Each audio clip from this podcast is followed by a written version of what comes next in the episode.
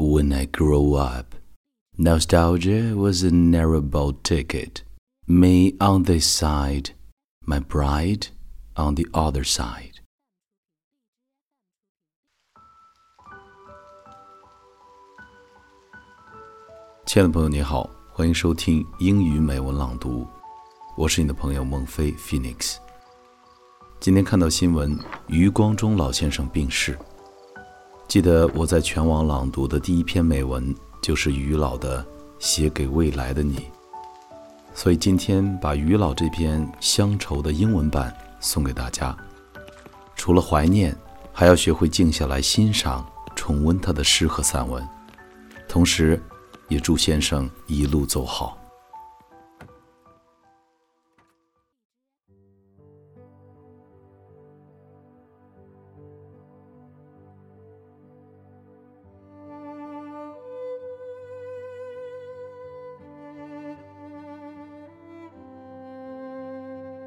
Nostalgia，余光中。When I was young, nostalgia was a tiny, tiny step. Me on this side, mother on the other side.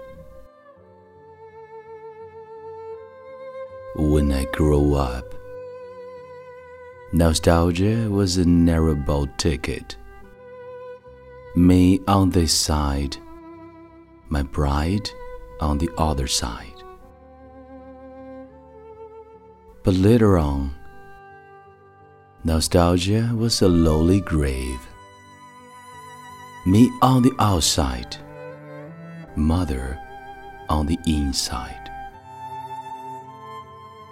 And at present, nostalgia becomes a shallow strait me on this side, mainland on the other side.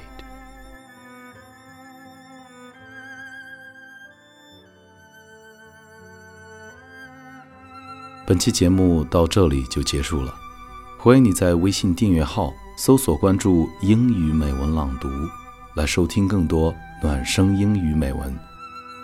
我是你的朋友孟非 Phoenix，感谢你的收听。Thanks for listening. See you next time.